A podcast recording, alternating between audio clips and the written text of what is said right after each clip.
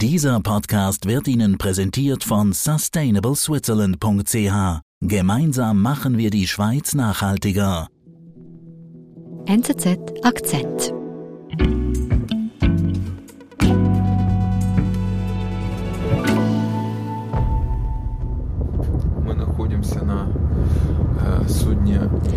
Volker, du hast uns ein Video mitgebracht. Wen sehen wir hier? Wir sehen einen Seemann, Alexander Kriaschow, er ist äh, Ukrainer. Er befindet sich an Bord eines Schiffes, er trägt einen Baustellenhelm, ist unrasiert, vielleicht Mitte 40. Im Hintergrund sieht man Rauchsäulen aufsteigen, man hört Kriegslärm, Gefechtslärm. Es ist eine Szene aus dem Krieg. Und was sagt er?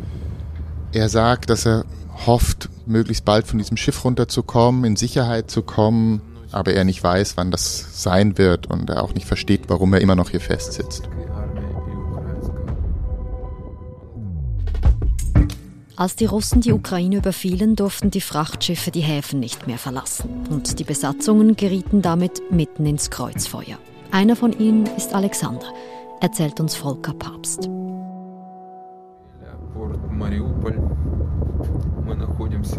Wo genau hat er dieses Video aufgezeichnet? Das ist im Hafen von Mariupol. Mariupol, diese Stadt, die praktisch dem Erdboden gleichgemacht wurde während des Krieges in der Ukraine. Und der Hafen war lange ein Zentrum der Kämpfe und mitten in diesem Hafen steht, sind äh, Schiffe gefangen und auf einem dieser Schiffe befindet er sich. Und wie ist Alexander denn überhaupt in diese Situation hineingekommen? Alexander Kryaschow ist ein nautischer Offizier, so heißt es. Das ist der zweithöchste Rang an Bord eines Frachtschiffes. Er kommt direkt nach dem Kapitän. Und sein Schiff, die Asburg, ist am 22. Februar in Mariupol eingelaufen, um dort Metallwaren zu laden. Mariupol ist ein Zentrum der ukrainischen Schwerindustrie und sie sollten dort Waren laden und wieder abreisen. Der 22. Februar, das ist zwei Tage vor Kriegsbeginn und das heißt, er und seine Mannschaft waren im Hafen, als der Krieg begann. Und was ist dann geschehen? Russland hat sofort eine Seeblockade verhängt im Schwarzen Meer. Das heißt, alle Schiffe, die sich in ukrainischen Häfen befanden, konnten nicht mehr auslaufen. Man spricht von 94 Frachtschiffen, die sich zum Zeitpunkt des Kriegsbeginns in ukrainischen Häfen befanden. Ich habe andere Quellen gesehen, die sprachen von über 100.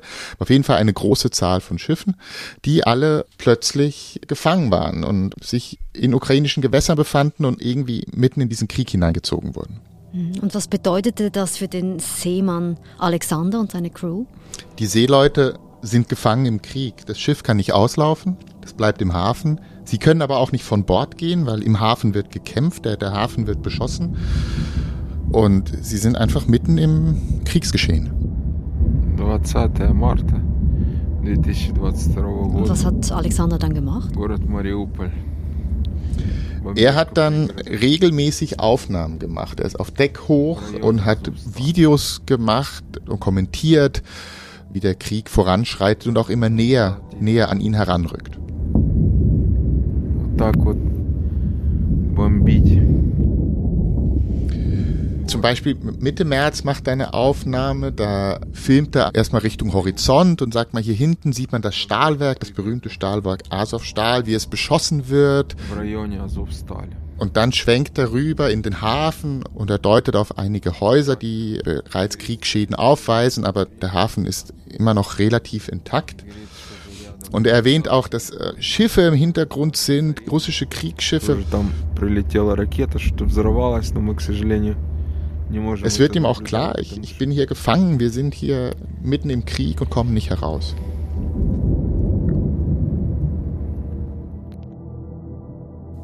Mhm. Kann man denn abschätzen, wie vielen Seeleuten es so geht wie, wie Alexander? Ganz genaue Zahlen sind schwierig zu erhalten, aber man sprach von etwa anderthalb bis 2000 Seeleuten, die zum Zeitpunkt des russischen Angriffes sich in ukrainischen Häfen befanden.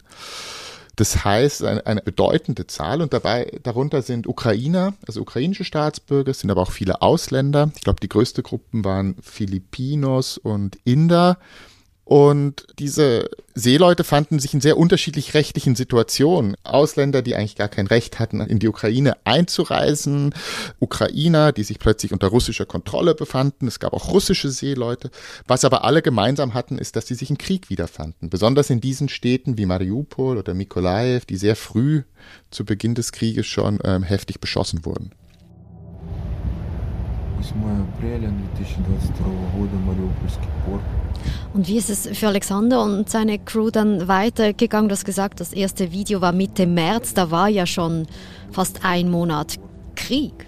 Ja, die Kämpfe rücken immer näher, es gibt immer mehr Einschläge, bei ihm auch in der unmittelbaren Umgebung. Man hört dann ähm, auch immer lauteres Donnern der Granaten, wenn er seine Aufnahmen macht. Und die Asburg, sein Schiff, wird am 3. April zum ersten Mal getroffen. Da schlägt ein Geschoss auf der Brücke ein und man sieht dann die, die Kajüte des Kapitäns und das Büro und ja, also diese Steuerzentrale auf der Brücke stark beschädigt wird.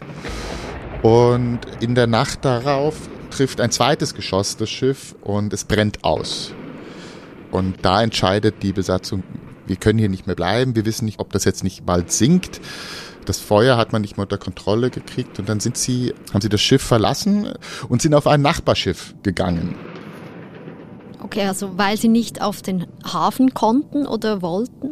Genau, sie konnten, man muss sich ja vorstellen, das ist ja zu einem Zeitpunkt, da war ja Mariupol schon lang eingekesselt. Die russischen Truppen standen um die ganze Stadt und es war nur noch ein kleiner Bereich, den die ukrainischen Verteidiger halten konnten sie hätten gar nirgends hingekonnt und deswegen sind sie aufs nächste Schiff und das war ein Schiff mit syrischer Besatzung.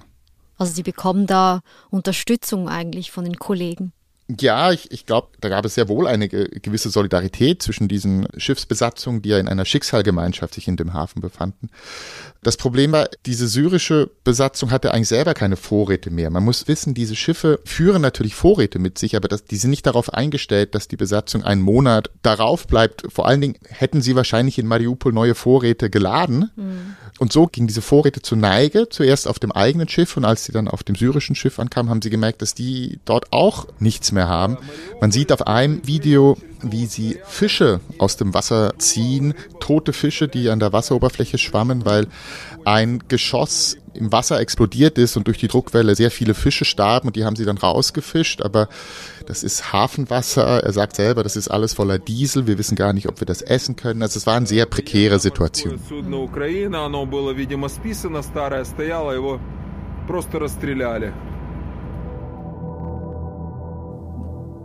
Unvorstellbar schwierige Zustände und ja auch die Ungewissheit, wie lange wird das noch dauern? Was, wie geht es da weiter für Alexander? Auf seinen Videoaufnahmen kommentiert er eigentlich immer sehr nüchtern und unbewegt, was er gerade sieht, aber gegen Ende verändert sich das und man merkt, dass er sich große Sorgen macht, Angst hat, komme ich hier überhaupt lebend runter? Und am, am 9. April macht er eine sehr bewegende Aufnahme, die er auch direkt an seine Frau richtet. Das ist auch die Aufnahme, die wir ganz am Anfang gehört haben. Und da sagt er, Olga, ich, ich liebe dich, ich, ich küsse dich, ich, ich hoffe, dass wir uns wiedersehen. Bleib gesund.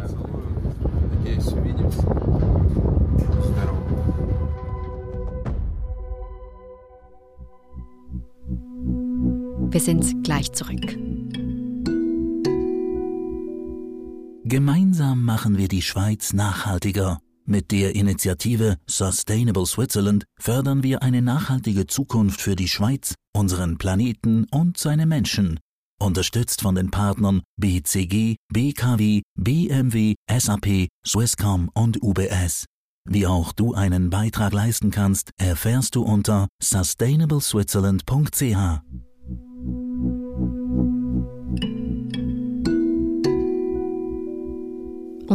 wie ist es dann weitergegangen, nachdem er diesen, ja, eine Art Hilferuf nach außen gesendet hat? Die Situation wurde untragbar. Nur einen Tag nachdem Alexander diesen Hilferuf abgesetzt hat, entscheidet sich die Crew, wir müssen das Schiff verlassen, wir müssen uns in russische Hände begeben, um in Sicherheit zu gelangen. Und dann verlässt die Besatzung mit einer weißen Flagge das Schiff und läuft über zu den russischen Stellungen mhm. und begibt sich quasi in Gefangenschaft. Und was geschieht da mit Alexander? Alexander und alle anderen Seeleute werden filtriert, so heißt das. Das heißt, es gibt einen Hintergrundcheck. Man schaut, waren sie selber aktive Soldaten oder politisch aktiv oder sind sie einfach wirklich nur Zivilisten? Und es werden ihnen die Telefone abgenommen. Alexander hat den, die ganzen Videos, die er gemacht hat in den Tagen und Wochen davor, auf einen Chip geladen und hat den in seiner Unterwäsche an den russischen Soldaten vorbeigeschmuggelt. Also sehr mutig. Sehr mutig. Ich weiß nicht, was geschehen wäre, wenn sie ihn erwischt hätten. Hm. Und dann?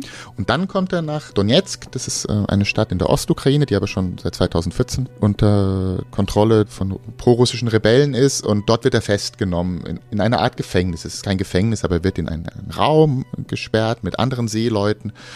Die ausländischen Matrosen kommen irgendwann frei, aber die Ukrainer wie Alexander müssen bleiben. Und dann nach drei Wochen heißt es irgendwann so, jetzt geht's weiter. Das war Anfang Mai und dann in Etappen wird er zurück an die in, in Frontnähe gebracht. Er fliegt mal mit dem Hubschrauber, er fährt mal mit einem Truppentransporter. Diesen Transport macht er in Handschellen. Irgendwann steigen auch richtige Kriegsgefangene hinzu, also gefangene Soldaten und Soldatinnen der ukrainischen Armee. Und ganz am Schluss heißt es so, ihr müsst jetzt die letzten 100 Meter in diese Richtung gehen und dort warten die Ukrainer auf euch. Und dann realisieren Alexander und seine Schicksalsgenossen, dass sie Teil eines Gefangenenaustauschs sind, weil von der Gegenrichtung dann russische Gefangene sich in russisch kontrolliertes Gebiet begaben. Aber ab dem Moment war eigentlich die unglaublich lange Odyssee vorbei und er war sozusagen in Sicherheit und in Freiheit. Genau, das war in der Nähe von Saporizhia, das ist eine Stadt in Zentralukraine. Und dann ist er von dort aus weiter nach Odessa gereist, in seine Heimatstadt. Und wie geht es Alexander heute? Ich habe ihn getroffen in Odessa drei Tage nach seiner Rückkehr und er wirkte natürlich sehr erleichtert, was ich sehr eindrücklich fand. Wir, wir, trafen uns einen Tag, nachdem Raketen in Odessa eingeschlagen waren. Und er hat aber als erstes gesagt, ach, wie friedlich es hier ist, mhm. weil er natürlich nach den schrecklichen Erlebnissen in Mariupol das immer noch als sehr, sehr friedlich und kriegsfern erlebte, was sich in Odessa abspielte. Er erzählte sehr viel. Ich, ich hatte den Eindruck, er verarbeitet immer noch, was er, was er da durchgemacht hat. Mhm. Genau. Und was hat er dir erzählt? Jetzt auch aus dieser Kriegsgefangenschaft, wie er das erlebt hat? Na, es war eine Zeit großer Ungewissheit. Er wusste ja nicht, was er eigentlich für einen Status hat, wieso er festgehalten wird. Er hat auch mehrmals gesagt, ich war doch Zivilist, wieso, wieso hält man mich fest? Er hatte keinen Kontakt nach außen. Er hat offenbar noch etwas Bargeld auf sich und hat die Wärter ab und zu besprochen, dass die SMS-Nachrichten an seine Frau schicken, um ein Lebenszeichen zu geben. Bei dieser Filtrierung, von der ich am Anfang sprach, wurde ein Kollege von ihm zusammengeschlagen, weil der ein Dokument auf sich hatte, das zeigte, dass er bei der ukrainischen Armee Dienst geleistet hatte. Also er hat durchaus Gewalt gesehen, wenn auch nicht selber erlebt. Und dann, als dann diese anderen Kriegsgefangenen hinzukamen, auf den letzten Etappen bis zum Austausch, die haben ihm dann auch von ihren Erlebnissen erzählt und das hat man schon in mehreren Medienberichten gelesen, dass gefangene Soldaten oftmals sehr schlecht behandelt werden.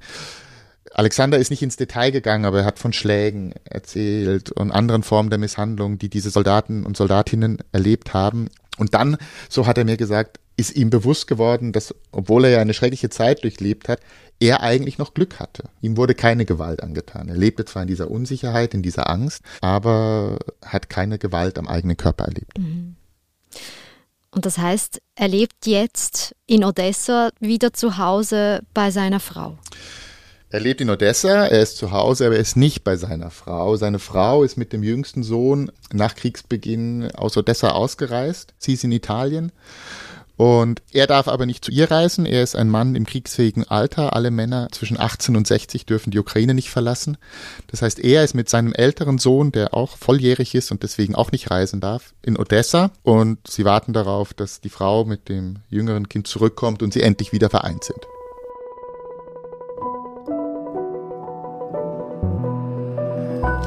Dann hoffen wir, dass es ein Happy End geben wird. Volker, vielen lieben Dank. Gerne. Das war unser Akzent. Ich bin Adin Landert. Bis bald.